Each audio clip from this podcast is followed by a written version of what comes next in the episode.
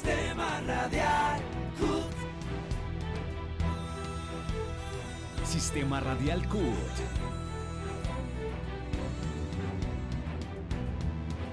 Sistema Radial CUT. Sistema Radial CUT.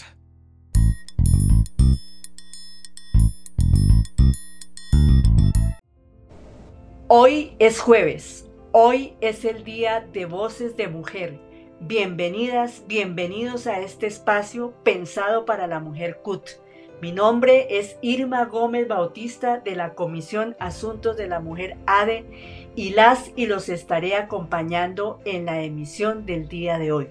Un saludo fraternal a todas las personas que nos escuchan.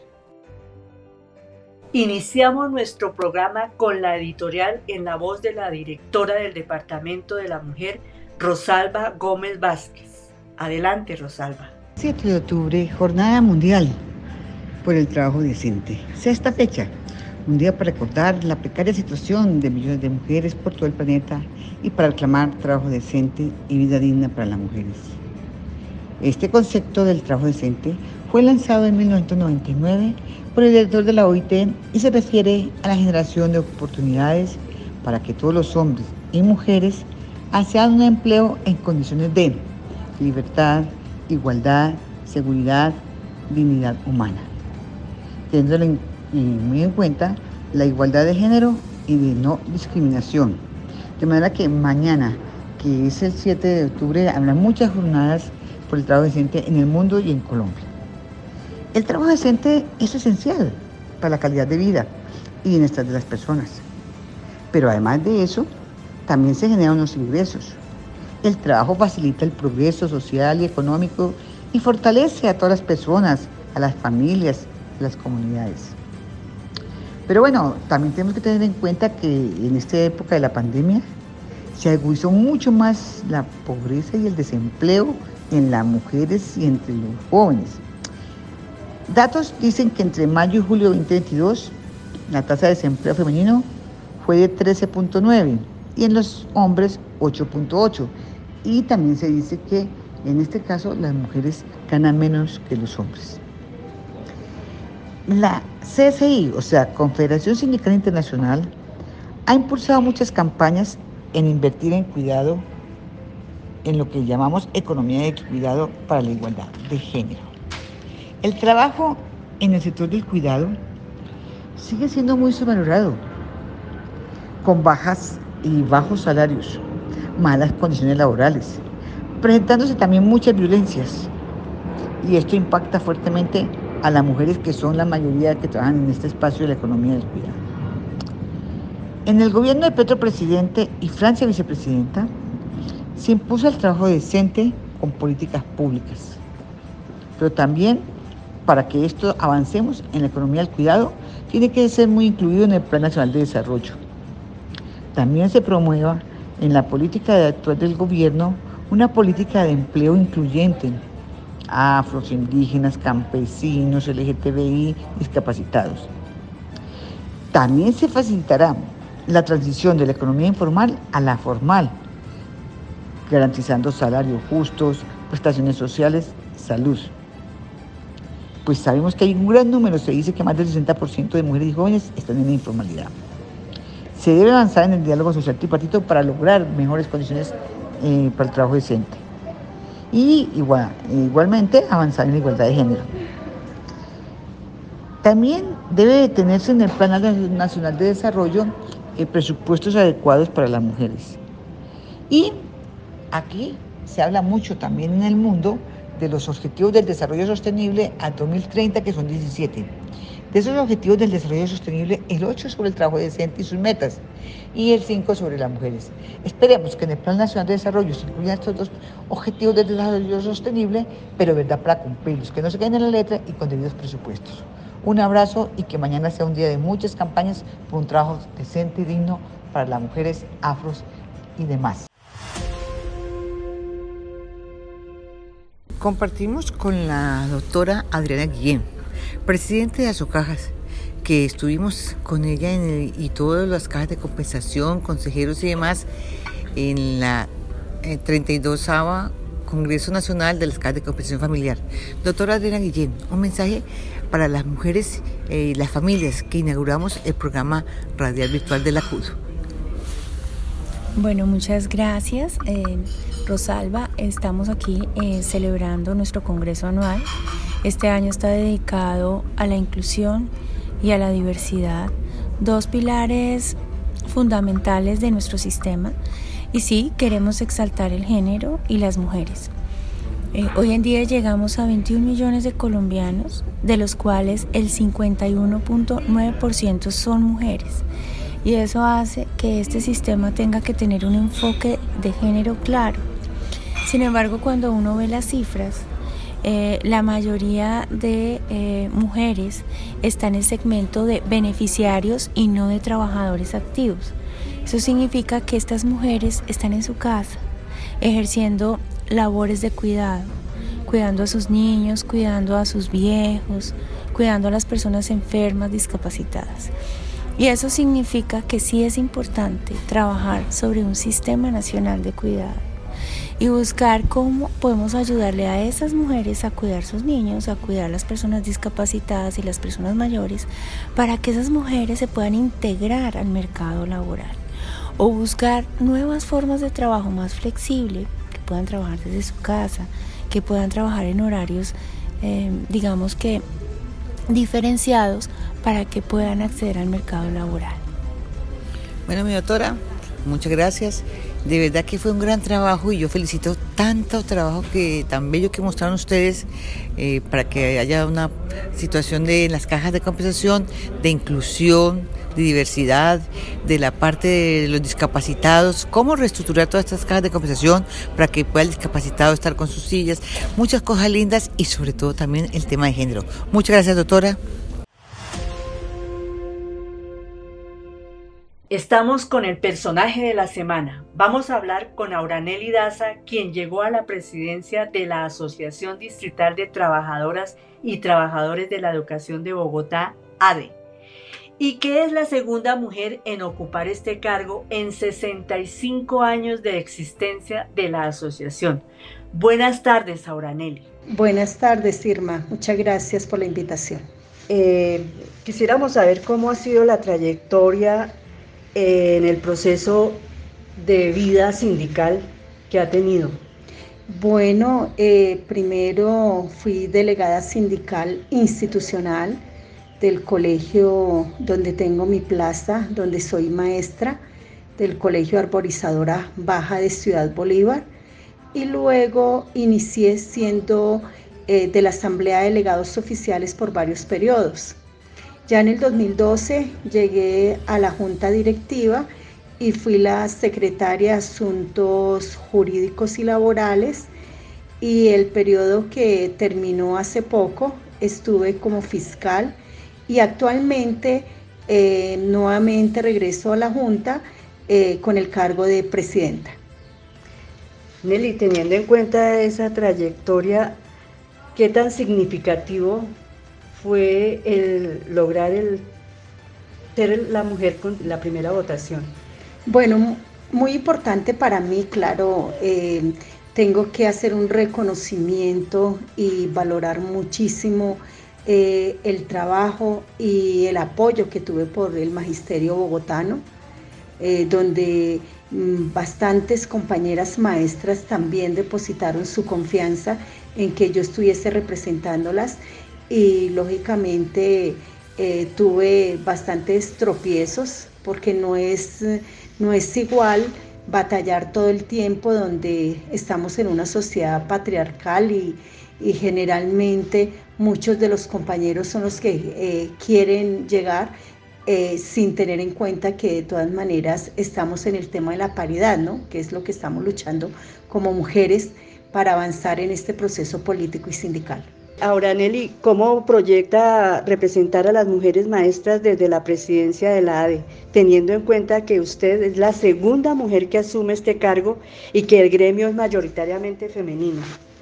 Sí, pues es un gran reto para mí porque pues estoy representando a mujeres luchadoras, a hombres también aguerridos y las mujeres maestras que día a día en sus hogares hacen todo el esfuerzo por sacar adelante sus hijos, pero que también le han aportado muchísimo a la sociedad, porque estamos representando al, al, pueblo y principalmente al magisterio que tiene que ver con el conocimiento, con la cultura y lógicamente pues tendremos que realizar eh, planes y proyectos para que las mujeres maestras en Bogotá se proyecten, se empoderen y logren avanzar hacia eh, tener mayor representación en la política y en el sindicalismo y que eh, avancen eh, con el tema de la capacitación, pero además de la capacitación estén prestas a asistir a los diferentes eventos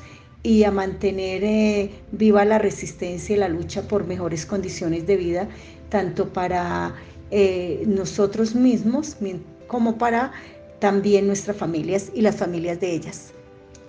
Teniendo en cuenta esto, eh, ¿qué incidencia tiene este cargo directivo el, el, hecho de ser mujer?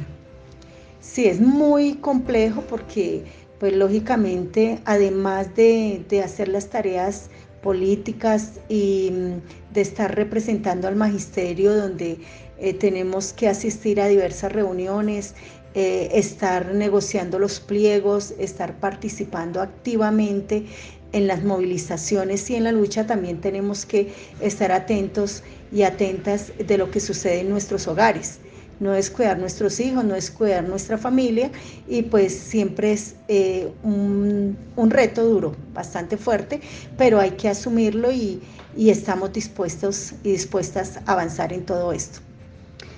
Eh, además, tendríamos que tener en cuenta el plan de trabajo que tiene proyectado.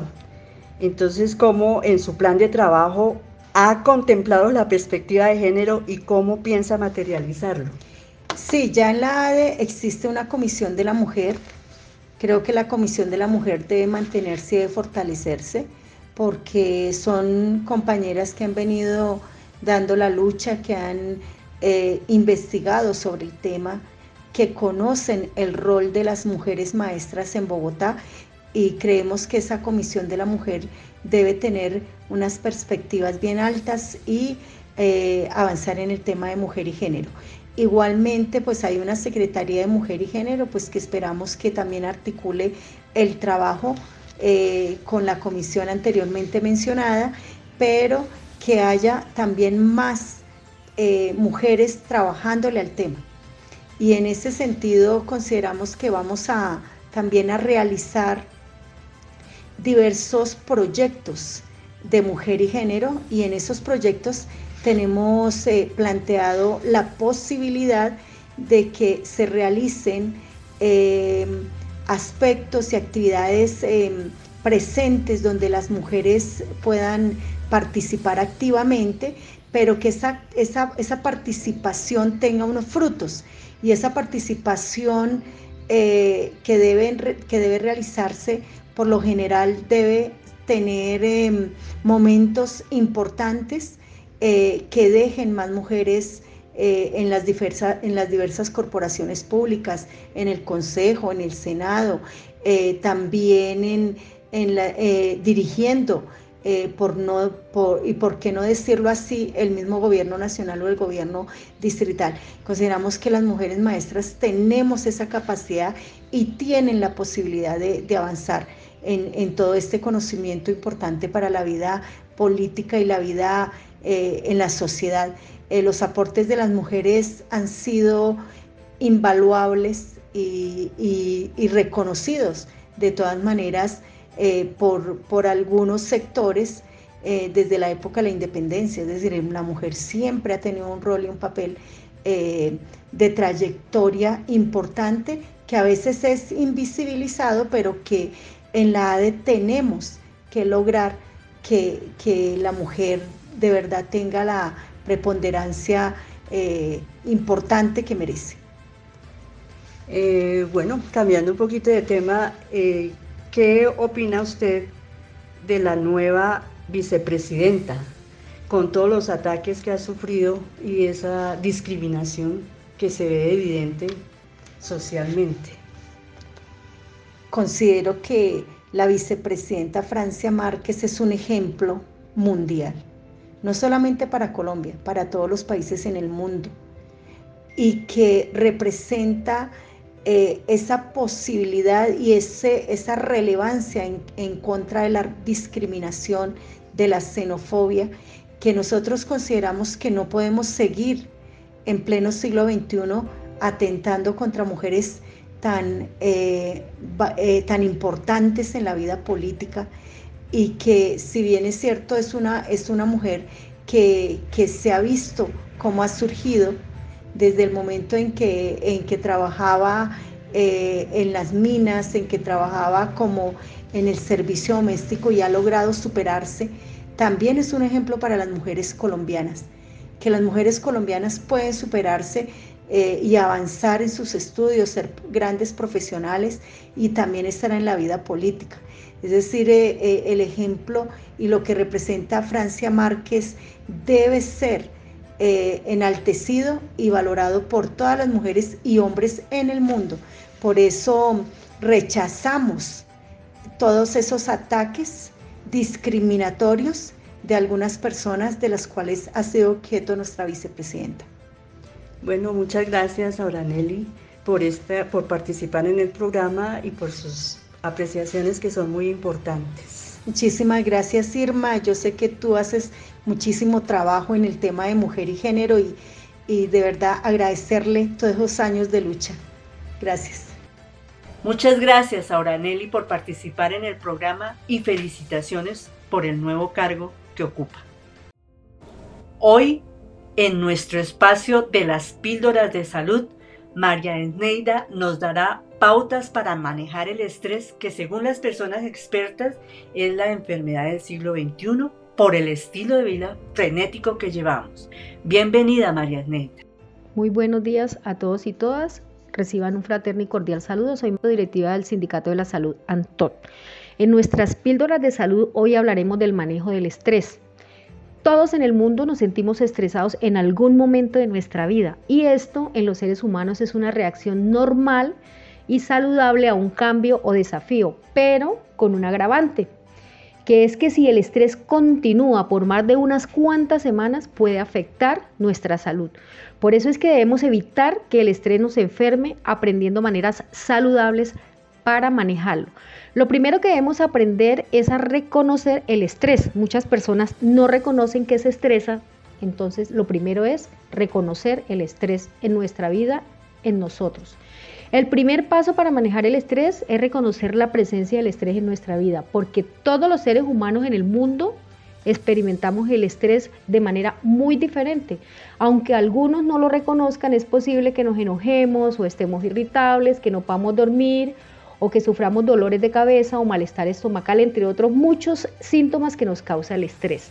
Debemos analizar cuáles son las señales del estrés en nosotros, en cada uno de nosotros. Una vez que conozcamos las señales podemos comenzar a manejarlo, ¿verdad? Entonces, adicionalmente debemos identificar las situaciones que pueden provocarnos ese estrés.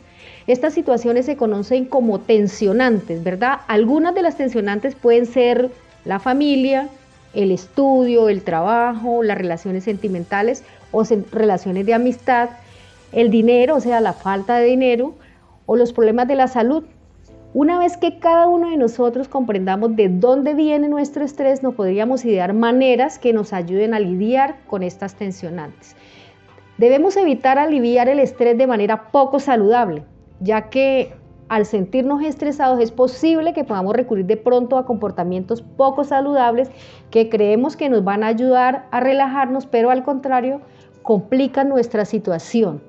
Estos comportamientos pueden incluir, entre muchos otros, el comer en exceso, el fumar cigarrillo, el beber alcohol y consumir drogas, dormir, dormir demasiado o no dormir lo suficiente también. Estos comportamientos pueden ayudarnos a sentirnos mejor en un principio, ¿cierto? No cree que haciendo eso se va a sentir bien, pero pueden hacernos más daño de lo que nos puedan ayudar. Entonces, en lugar de ellos, utilicemos algunos consejos que les voy a referir a continuación para encontrar maneras saludables de reducir nuestro estrés, ¿verdad? Entonces, hay unas técnicas saludables para manejar el estrés. Existen muchas, ¿no? Muchas maneras de manejar el estrés, pero podemos probar algunas para averiguar cuáles funcionan mejor para cada uno de nosotros. Una sería que reconozcamos las cosas que no podemos cambiar. Aceptar que no podemos cambiar ciertas cosas, pues nos va a permitir dejarlas ir y no alterarnos. Por ejemplo, no podemos cambiar el hecho de que vamos conduciendo eh, o transportándonos durante una hora pico, una hora y XY, pero podemos buscar maneras de relajarnos en el trayecto. ¿Cómo? Pues escuchando de pronto un podcast como una emisión de radio o televisión o un audiolibro. Escuchando eso, nos vamos a olvidar de que vamos en un trancón por decir algo. Evitemos las situaciones estresantes. Siempre que nos sea posible, alejémonos de la fuente del estrés. Por ejemplo, si nuestra familia discute en los días festivos, entonces démonos un descanso y salgamos a caminar o a dar una vuelta en carro y alejémonos de eso que nos causa esa tensión de estrés. Hagamos ejercicio, realizar actividades físicas todos los días es la mejor y más fácil manera de lidiar con el estrés.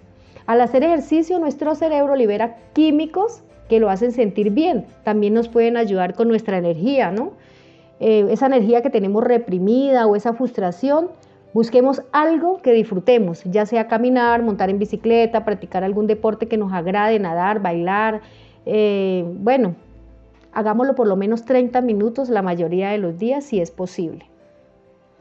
Cambiemos esa perspectiva, ¿no? Intentemos desarrollar una actitud más positiva ante los desafíos. Podemos hacer reemplazando por lo menos pensamientos negativos con pensamientos más positivos. Por ejemplo, en lugar de pensar, ¿por qué siempre todo sale mal? No, cambiemos esa idea por, puedo encontrar una manera de superar esto, ¿sí? Nos puede parecer difícil o tonto en un principio, pero podríamos descubrir que esto nos ayuda a dar un giro a nuestra perspectiva. Hagamos algo que disfrutemos siempre, ¿sí? Cuando el estrés nos tenga decaídos, hagamos algo que disfrutemos para ayudar a ponernos nuevamente de pie de nuevo sin ese estrés. Puede ser algo como leer un libro, escuchar música, ver una película o salir a cenar con un amigo o amiga o amigos o comencemos un nuevo pasatiempo, ¿no? Una clase, sin importar lo que elijamos, lo que nos guste, lo que nos agrade, intentemos hacer al menos una cosa al día que solo sea para nosotros. Aprendamos nuevas maneras para relajarnos, ¿no? La práctica de técnicas de relajación es una gran manera de lidiar con el estrés del día a día. Las técnicas de relajación ayudan a disminuir el ritmo cardíaco y a reducir la presión sanguínea. Existen muchos tipos, muchos tipos desde respiraciones profundas y meditaciones hasta yoga, tai chi, tomemos una clase o intentemos aprender, no sé, de libros, de videos o de cursos en línea, algo que nos ayude. Eh, estemos eh, muy conectados comunicándonos con nuestros seres queridos, ¿sí? no dejemos que el estrés se interponga entre nosotros y nuestra vida social. Pasar tiempo con familiares que no nos generen estrés y amigos pueden ayudarnos a sentirnos mejor y a olvidarnos del estrés. Confiar nuestros problemas a un amigo, pues a veces no resulta tan beneficioso, pero si es alguien de nuestra entera confianza, podemos también esto confiar y eso de pronto nos ayuda a resolver algunas cosas. También debemos dormir lo suficiente, descansar suficientemente durante la noche puede ayudar a pensar con más claridad y a que tengamos más energía. Esto hará que sea más fácil manejar cualquier problema que pueda surgir. Se debe intentar dormir entre 7 y 9 horas todas las noches como mínimo. Mantener una dieta saludable es importantísimo, ¿cierto? Comer alimentos saludables ayudan a dar energía a nuestro cuerpo y mente. Evitemos esos refrigerios con altos contenidos de azúcar, ¿cierto? Es ideal consumir mucha verdura, frutas, granos integrales, lácteos reducidos o libres de grasa y algunas proteínas magras si tenemos la posibilidad. Debemos aprender a decir que no si el estrés viene de realizar demasiadas tareas en casa o en el trabajo, aprendamos a establecer límites, pidamos ayuda a los demás cuando lo necesitemos, ¿cierto? Si sentimos que no somos capaces de manejar el estrés por nosotros mismos, es posible que deseemos o, o querramos atención de un profesional de la salud, de un médico. También podemos considerar ver a un terapeuta, un psicólogo, ¿no? Que puede ayudarnos a encontrar otras maneras de lidiar con el estrés según la causa del estrés. También es posible que nos ayude a unirnos a un grupo de apoyo. Muchísimas gracias, espero que les haya servido estas píldoras de salud el día de hoy. Muchas gracias María Neida por esos tips para la salud. Hoy en la sección de mujeres en la historia contaremos la vida de Betsabe Espinel. Buenas tardes, ¿en qué fecha estamos? es 12 de febrero de 1920. ¿Quién eres tú? Soy Betsabe Espinal, soy trabajadora de esta fábrica y tengo 24 años. ¿Y en dónde estamos? En la fábrica de tejidos de Bello, Antioquia. Y cuéntame, ¿qué está pasando? Estamos protestando y no es la primera huelga colombiana, pero para algunas personas se considera que es la primera vez que las mujeres nos organizamos para reclamar nuestros derechos laborales. Hoy 12 de febrero de 1920 a causa de una serie de abusos cometidos por las directivas de la empresa y sus capataces, decidimos organizarnos y protestar. Esta no es la primera vez que las trabajadoras textiles hemos intentado paralizar la fábrica. En esta ocasión nos organizamos mejor, exigimos el despido de dos funcionarios administrativos cuyo trato era despótico y abusivo con nosotras las trabajadoras, y de los capataces acusados de abuso sexual. Además, las trabajadoras pedimos que nos permitan trabajar con alpargatas, porque nos obligan a, hacer, a hacerlo descalzas. También queremos incremento salarial y tiempo libre dentro de la jornada laboral para la toma de alimentos. Te cuento que llegaron a apoyarnos 500 obreras más y no tenemos el apoyo de nuestros compañeros hombres de la fábrica, a quienes llamamos esquiroles. Betsabe, dime algo sobre la fábrica. La fábrica de tejidos de Bello fue fundada en 1904 por Emilio Restrepo Callejas. Es una importante fábrica textil y está ubicada a pocos kilómetros de la ciudad de Medellín. Allí la mayoría de personal es femenino entre 13 y 25 años.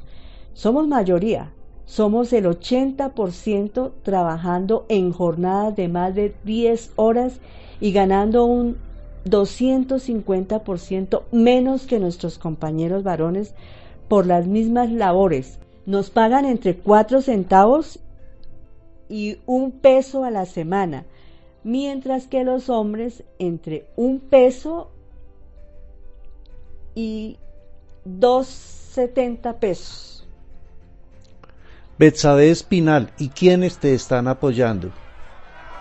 A la cabeza del movimiento están las obreras textiles Teresa Tamayo, Adelina González, Carmen Agudelo, Rosalina Araque, Teresa Piedradita y Matilde Montoya.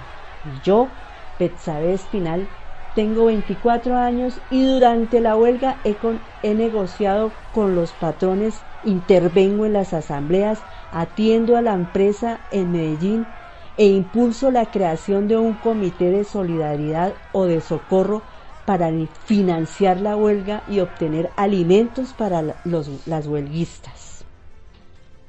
¿A qué te refieres cuando dices que atiendes a la prensa de Medellín?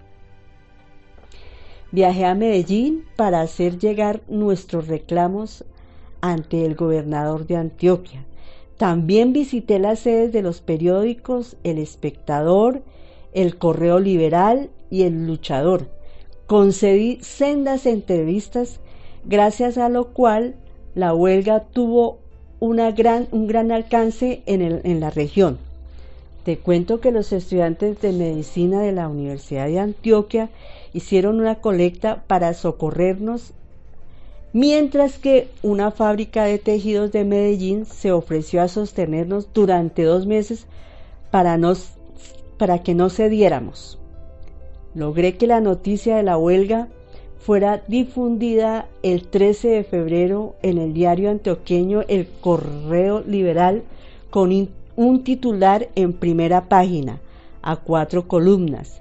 Esto le da mala imagen a la fábrica de tejidos de vello, entonces la dirección de la empresa y las autoridades civiles y religiosas intentaron negociar el fin del paro, pero las mujeres estamos decididas a lograr nuestras reivindicaciones. Betsabe Espinal, ya han pasado 24 días de iniciada la huelga. ¿Qué ha pasado? Después de, 24 días de huelga conseguimos nuestras peticiones. Logramos un aumento salarial del 40%, también una reducción de la jornada laboral a 9 horas y 50 minutos. Nos brindaron mejores condiciones de higiene, despidieron a los supervisores acusados de conductas indebidas y a los administradores enemigos de las trabajadoras, así como la regulación del sistema de multas.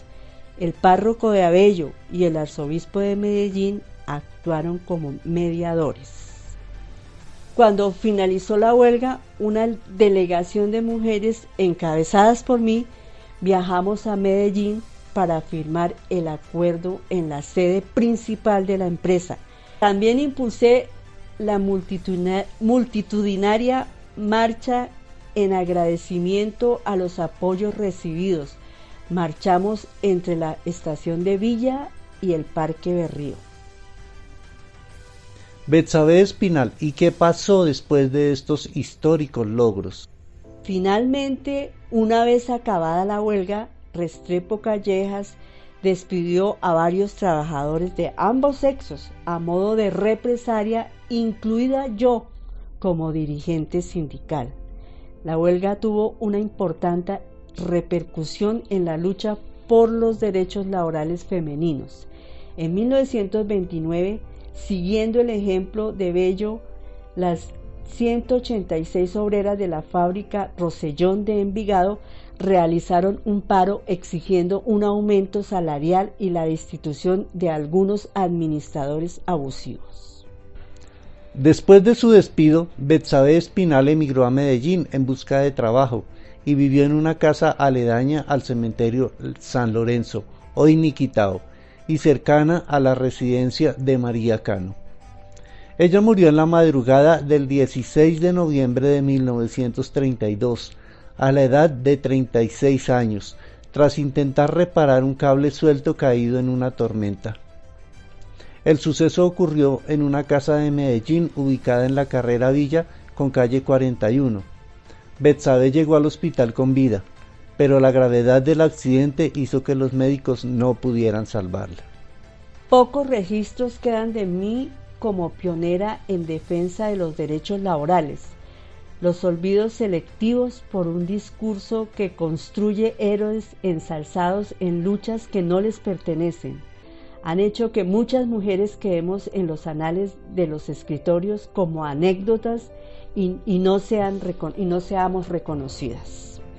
En un discurso, Betsabe gritó por cambiar el mundo inequitativo, tenemos nuestro carácter, nuestro orgullo, nuestra voluntad y nuestra energía. Poco a poco, la figura de Betsabe Espinal ha sido reconocida a nivel regional y nacional como un sinónimo de valentía y defensa de los derechos laborales. Algunas organizaciones sociales del municipio de Bello han aunado esfuerzos para mantener vivo su legado. En honor a ella se han creado instituciones educativas, escuelas populares, grupos de estudio, etc.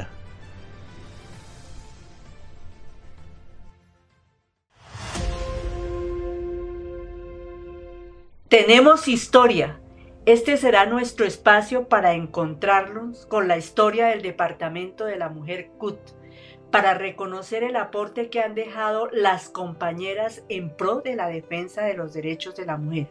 Hoy escucharemos a la mujer, a la maestra, a la lideresa y dirigente sindical Patricia Buritica Céspedes, que fue una de las pioneras en la incorporación de la mujer en los movimientos sindicales. Ejecutiva de FECODE, dirigió la Casa de la Mujer Trabajadora, cofundadora de la Alianza Iniciativa Mujeres Colombianas por la Paz. Fue vicepresidenta de la CUT y la primera directora del Departamento de la Mujer. Buenas tardes, Patricia. Un saludo muy especial al programa Voces de Mujer. Eh, para mí realmente es un honor poder participar en este programa, contar un poco la historia de cómo nació el Departamento de la Mujer eh, en la Central Unitaria de Trabajadores. Eh, hacia el año 1991 en la Central Unitaria de Trabajadores no existía el Departamento de la Mujer. Existía la Secretaría de la Mujer como una de las tantas secretarías. Estaba ocupada inicialmente por Héctor Fajardo y eh, este, esta secretaría digamos que no tenía ningún protagonismo, digo yo, frente a la lucha por los derechos de las mujeres trabajadoras. Eh, cuando yo ingreso a la CUT como vicepresidenta, eh, yo empiezo a trabajar con las mujeres de todos los sindicatos, tratando de insertarnos como colectivo de mujeres dentro de la central.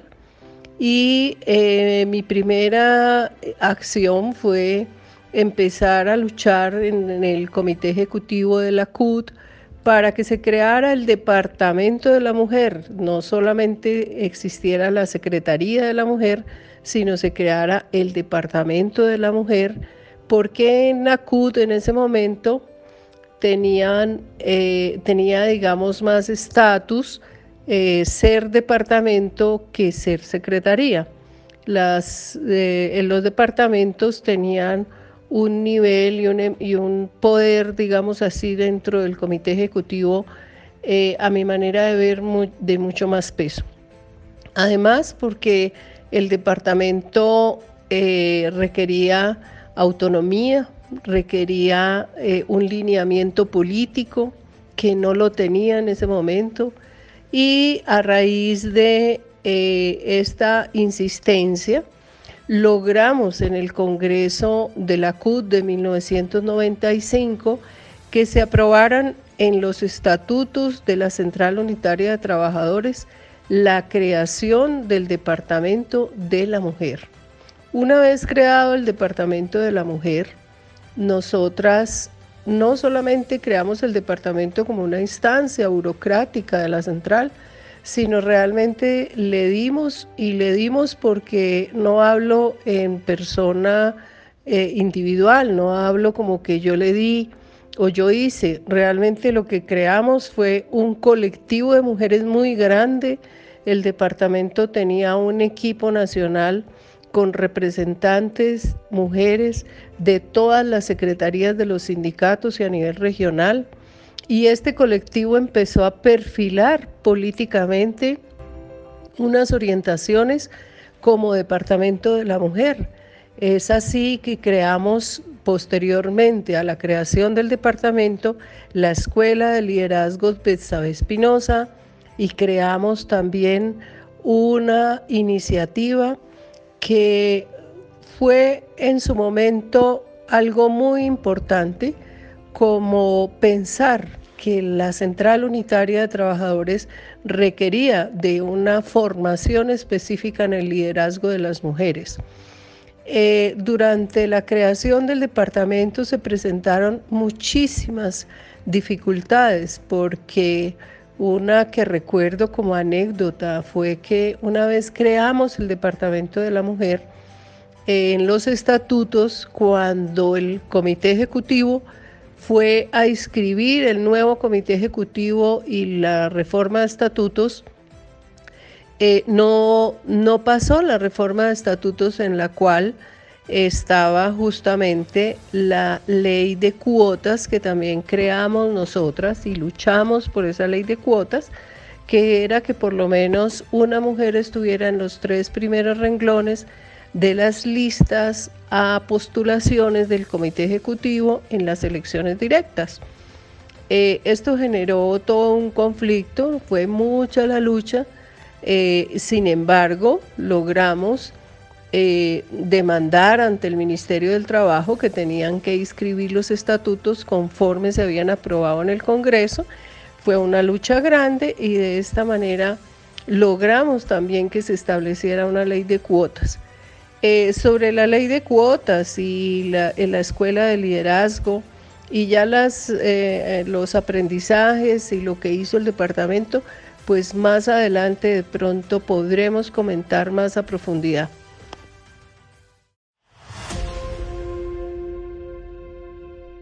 damos la bienvenida a nuestro nuevo espacio Voces de Mujer de la CUD.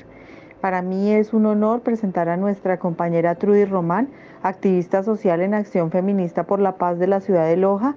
Es una médica internista de Ecuador.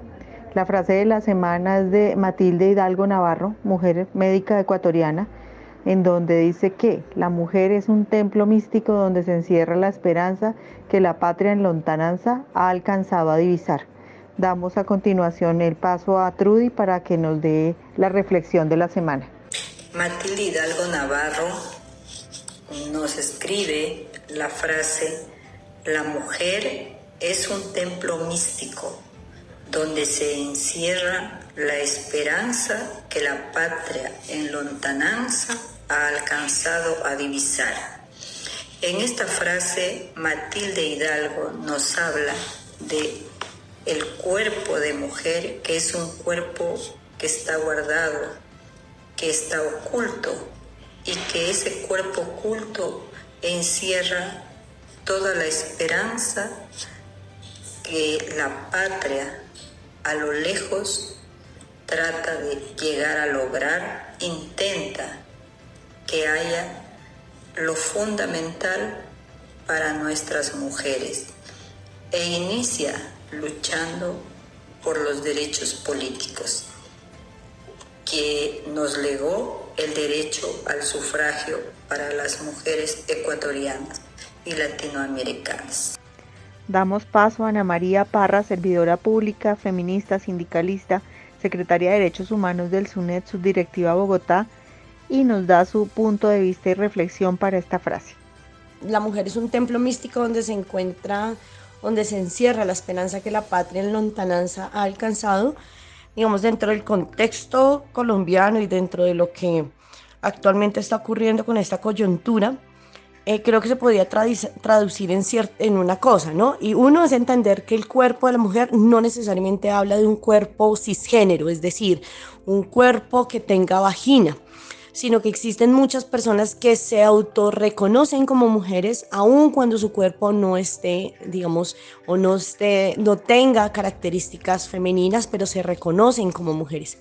Y eso, digamos, en un contexto político en Colombia, nos habla que la, la, la, patria actualmente se ha dado de una manera diversa, abierta, reconoce las diferencias, las diferentes formas de enunciarse de las personas, sus diferentes géneros.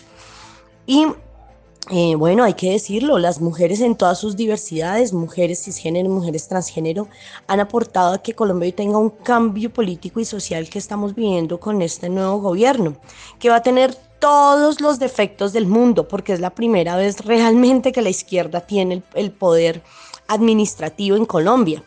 Más nos hace falta tener poder popular y poder político y son las mujeres a las personas que estamos llamando para que realmente hagamos patria, pero una patria incluyente, una patria igualitaria, una patria em, abierta a la discusión, donde el otro, la otra, el otro pueda pensar diferente, donde se le dé el tiempo, donde sea una, una patria amigable con el planeta, una patria amigable con, con con la Pachamama, que se reconozcan los derechos de los animales. O sea, el, el, el contexto de la mujer actualmente, de los, de los múltiples feminismos, nos llevan a entender que podemos tener muchas miradas y que la patria debe ser multidimensional, multi, eh, transectorial, eh, diversa, diferencial, y que eso, eh, esa patria a la que estamos hablando, va sí o sí poder avanzar en el reconocimiento de los derechos humanos de todas las poblaciones y realmente lograr la coexistencia, que es lo que necesitamos en Colombia, una coexistencia en paz a partir de respetar las diferencias, de reconocer las múltiples diversidades. Em, y pero sobre todo entender que aquí somos todas, todos, todes y que es a través de esa multiculturalidad, de esa multidiversidad eh, étnica, de género, de pensamiento, cómo podemos transformar el mundo y vuelvo, insisto, en avanzar en una coexistencia pacífica. De esta manera hemos llegado al final de nuestra emisión de Voces de Mujer. Agradecemos a cada uno y cada una de las personas que participaron el día de hoy y las invitamos y los invitamos a encontrarnos el próximo jueves a la una de la tarde. Feliz resto de semana.